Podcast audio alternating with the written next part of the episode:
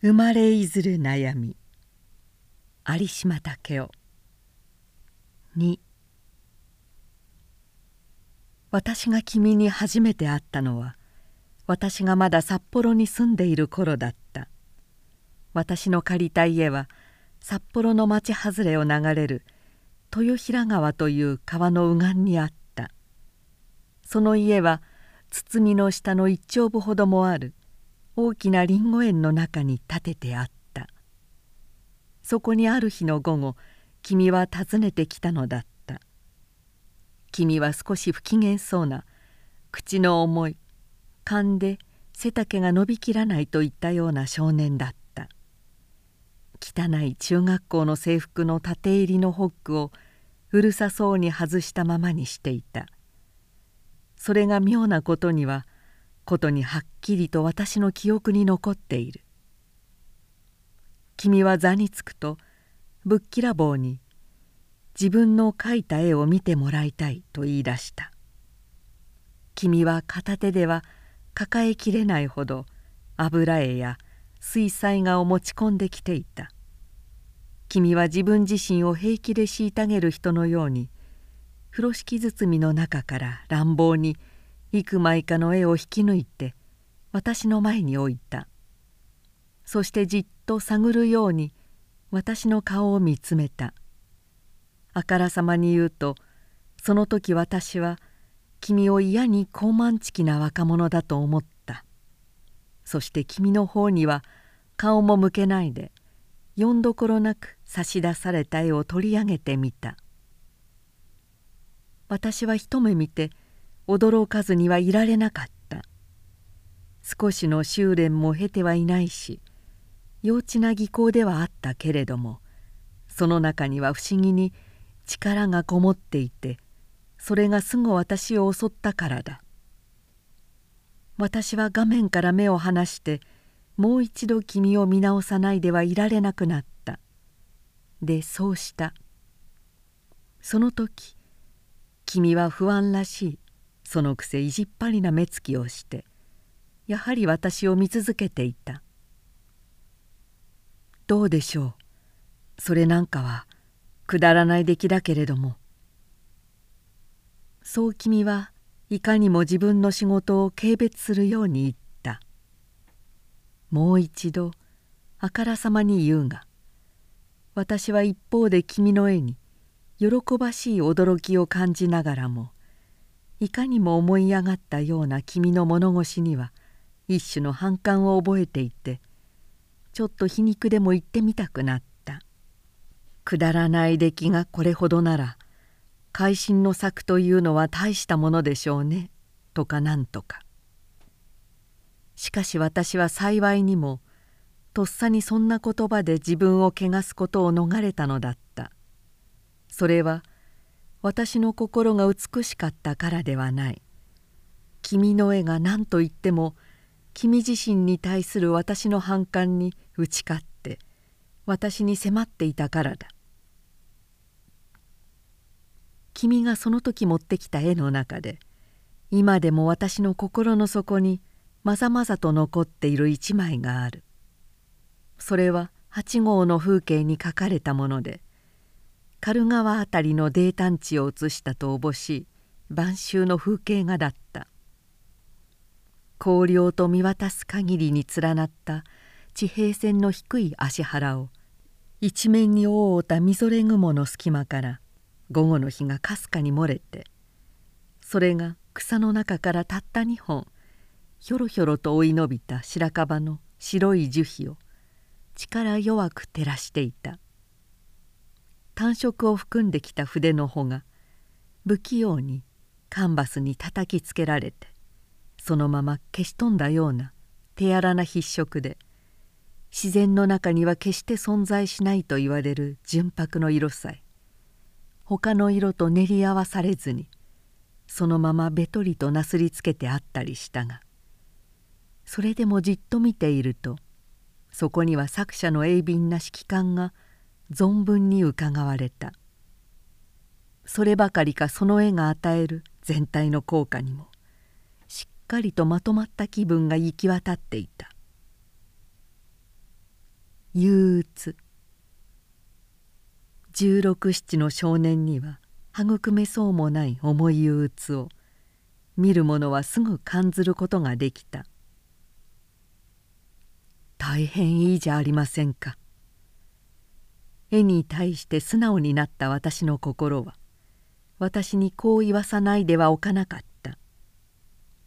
それを聞くと君は心持ち顔を赤くしたと私は思った。すぐ次の瞬間に来ると君はしかし私を疑うような自分を嘲笑うような冷ややかな表情をしてしばらくの間私と江とを当分に見比べていたが不意と庭の方へ顔を背けてしまった。それは人をバカにした仕打ちとも思えば思われないことはなかった。二人は気まずく黙りこくってしまった。私は所在なさに黙ったまま絵を眺め続けていたそいつはどこんところが悪いんです。突然また君の不愛想な声がした。私は今までの妙にちぐはぐになった気分からちょっと自分の意見をズバズバと言い出す気にはなれないでいた。しかし改めて君の顔を見ると言わさないじゃおかないぞといったような真剣さが現れていた。少しでも間に合わせを言おうものなら軽蔑してやるぞといったような鋭さが見えた。よしそれじゃ存分に言ってやろうと私もとうとう本当に腰を据えてかかるようにされていた。その時私が口に任せてどんな生意気を言ったかは幸いなことに今は大方忘れてしまっている。しかしとにかく悪口としては技巧が非常に危なっかしいこと。自然の見方が不親切なこと。モティブが誕生的すぎることなどを並べたに違いない。君は黙ったまままじまじと目を光らせながら私の言うことを聞いていた。私が言いたいことだけをあけすけに言ってしまうと君はしばらく黙り続けていたがやがて口の隅だけに初めて笑いらしいものを漏らした「それがまた普通の微笑とも皮肉な痙攣とも思いなされた。それから二人はまた20分ほど黙ったままで向かい合って座り続けた「じゃあまた持ってきますから見てください。今度はもっといいものを書いてきます」その沈黙の後で君が腰を浮かせながら言った。これだけの言葉はまた僕を驚かせた。まるで別なうぶな素直な子供でも言ったような無邪気な明るい声だったから。不思議なものは人の心の働きだ。この声一つだった。この声一つが君と私と固く結びつけてしまったのだった。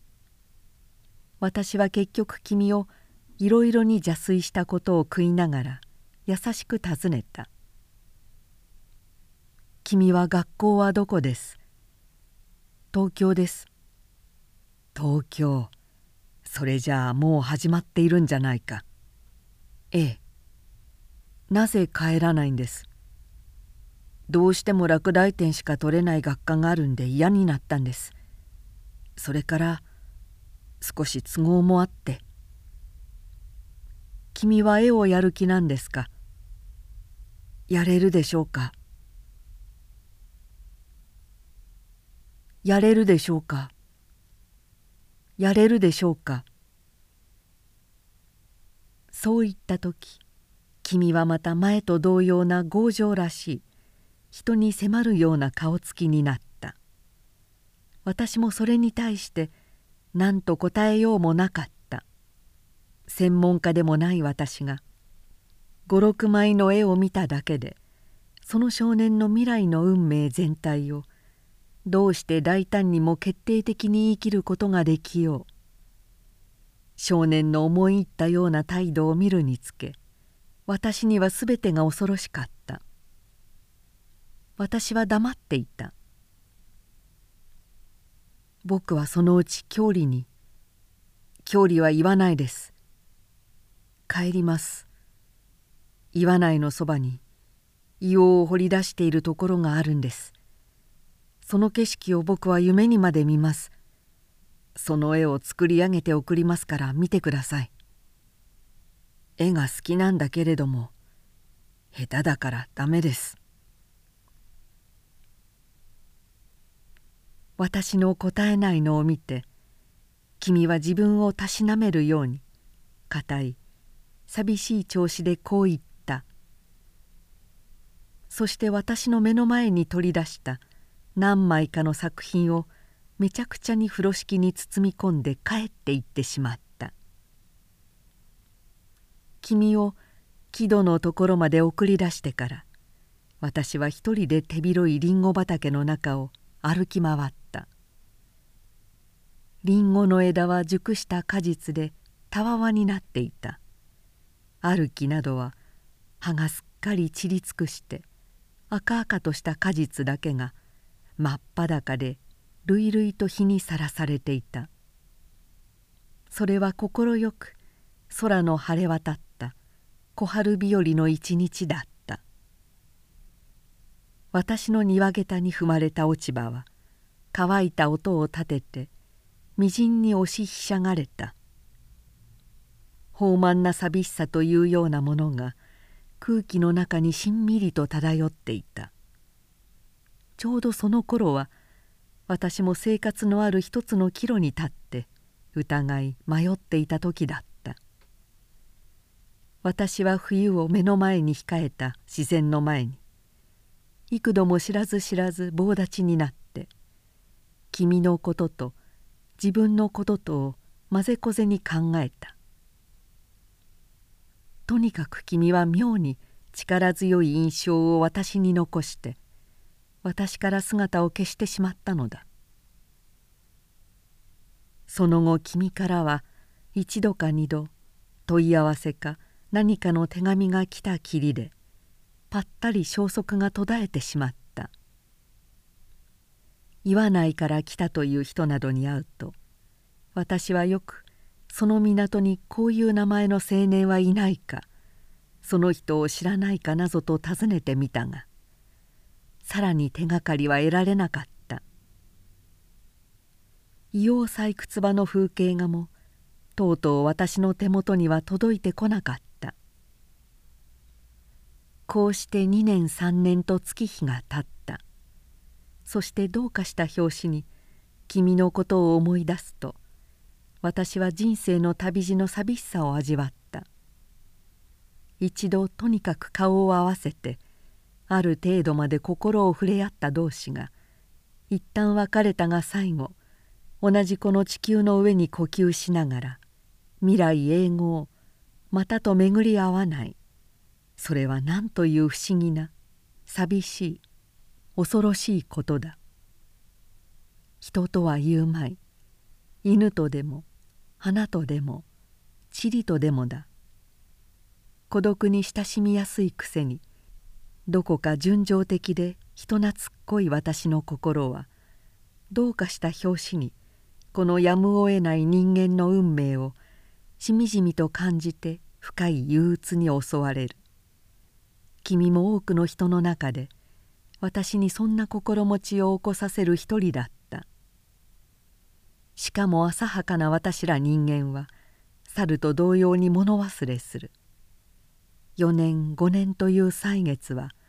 君の記憶を私の心からきれいに拭い取ってしまおうとしていたのだ。君はだんだん私の意識の敷居を踏み越えて潜在意識の奥底に隠れてしまおうとしていたのだ。この身近からの時間は私の身の上にも私相当の変化を引き起こしていた。私は足掛け8年住み慣れた札幌。ごく手短に言ってもそこで私の上にもいろいろな出来事が湧き上がった。妻も迎えた。3人の子の父ともなった。長い間の信仰から離れて教会とも縁を切っそれまでやっていた仕事にだんだん失望を感じ始めた。新しい生活の芽が周囲の拒絶をもなみしてそろそろと恵みかけていた。私の目の前の生活の道にはおぼろげながら気味悪い不幸の雲が覆いかかろうとしていた。私は終始私自身の力を信じていいのか疑わねばならぬかの二筋道に迷い抜いた「を去って私には物足らない都会生活が始まった。そして目に余る不幸が次々に足元からまくし上がるのを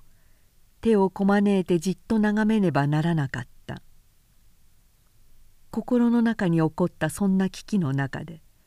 私は捨て身になって見も知らぬ新しい世界に乗り出すことを余儀なくされた。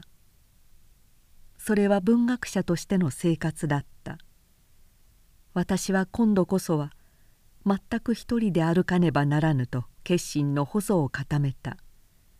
またこの道に踏み込んだ以上はできてもできなくても人類の意志と取り組む覚悟をしなければならなかった。私は始終自分の力量に疑いを感じ通しながら原稿紙に臨んだ。人々が寝入って後草も木も寝入って後一人目覚めてしんとした夜の石箔の中に万年筆のペン先が紙にきしり込む音だけを聞きながら私は神がかりのように夢中になって筆を運ばしていることもあった。私の周囲には亡霊のような魂がひしめいて紙の中に生まれ出ようと苦しみ焦っているのを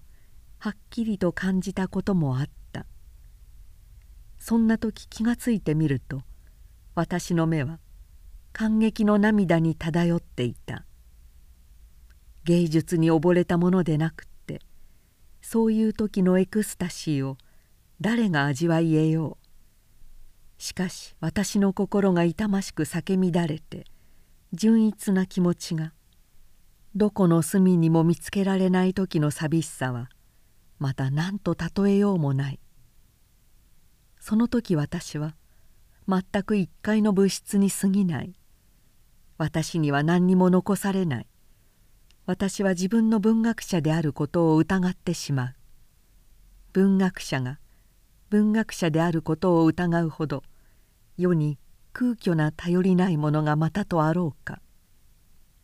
そういう時に彼は明らかに生命から見放されてしまっているのだ。こんな瞬間に限って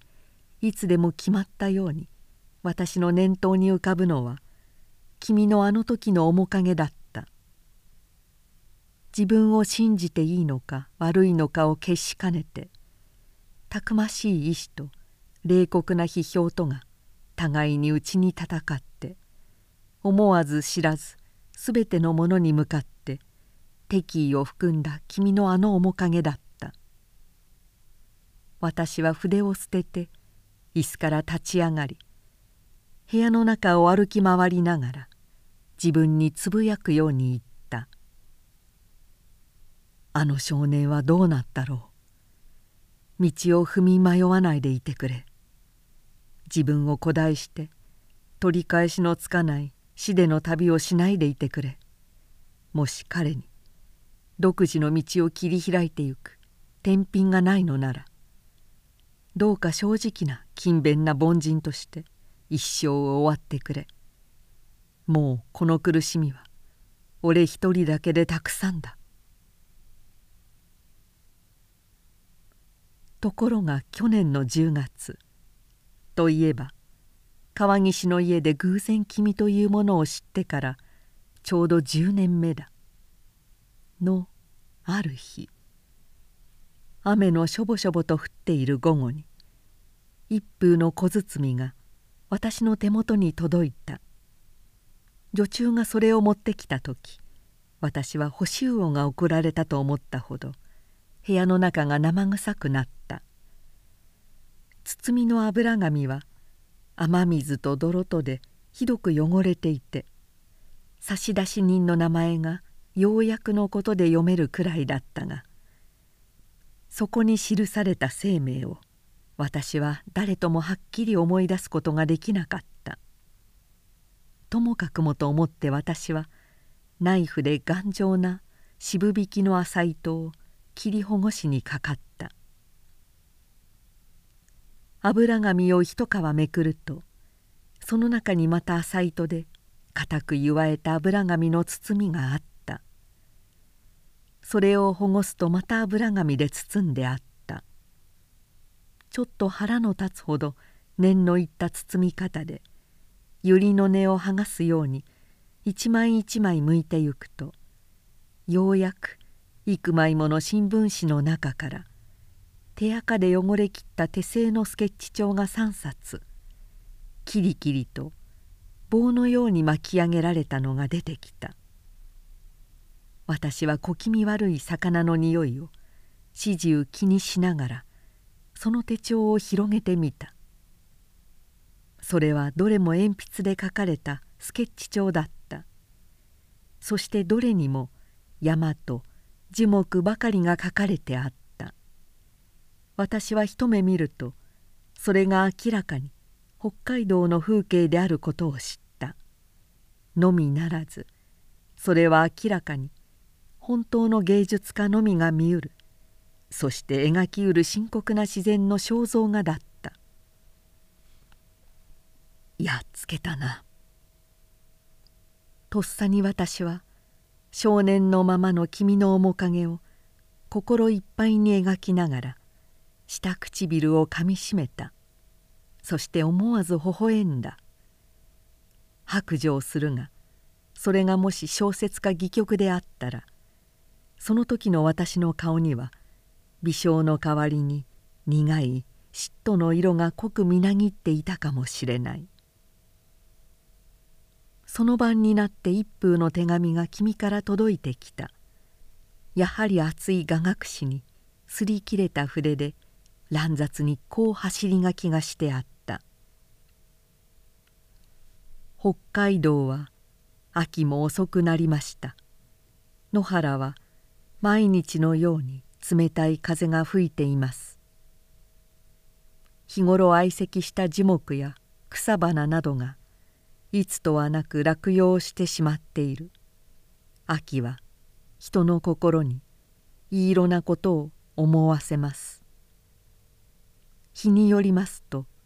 辺りの山々が浮き上がったかと思われるくらい空が美しい時があります。しかし大抵は風と一緒に雨がバラバラやってきて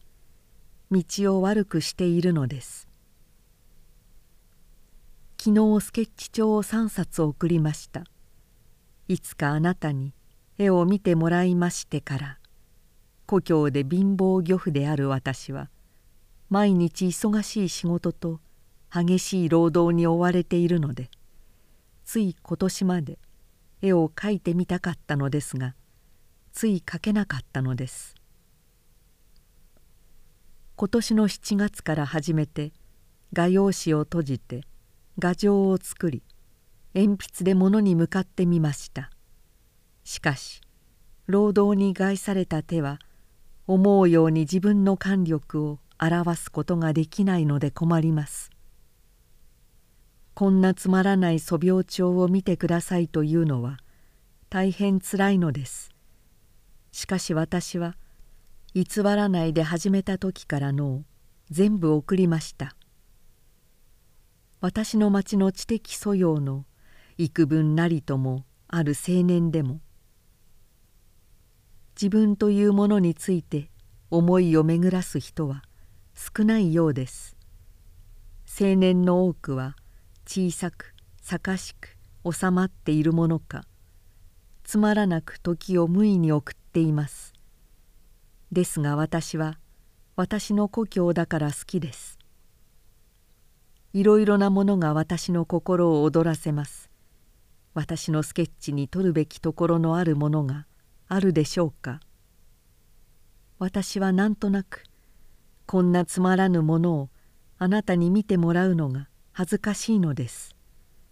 山は絵の具をどっしりつけて山が地上から空へ漏れ上がっているように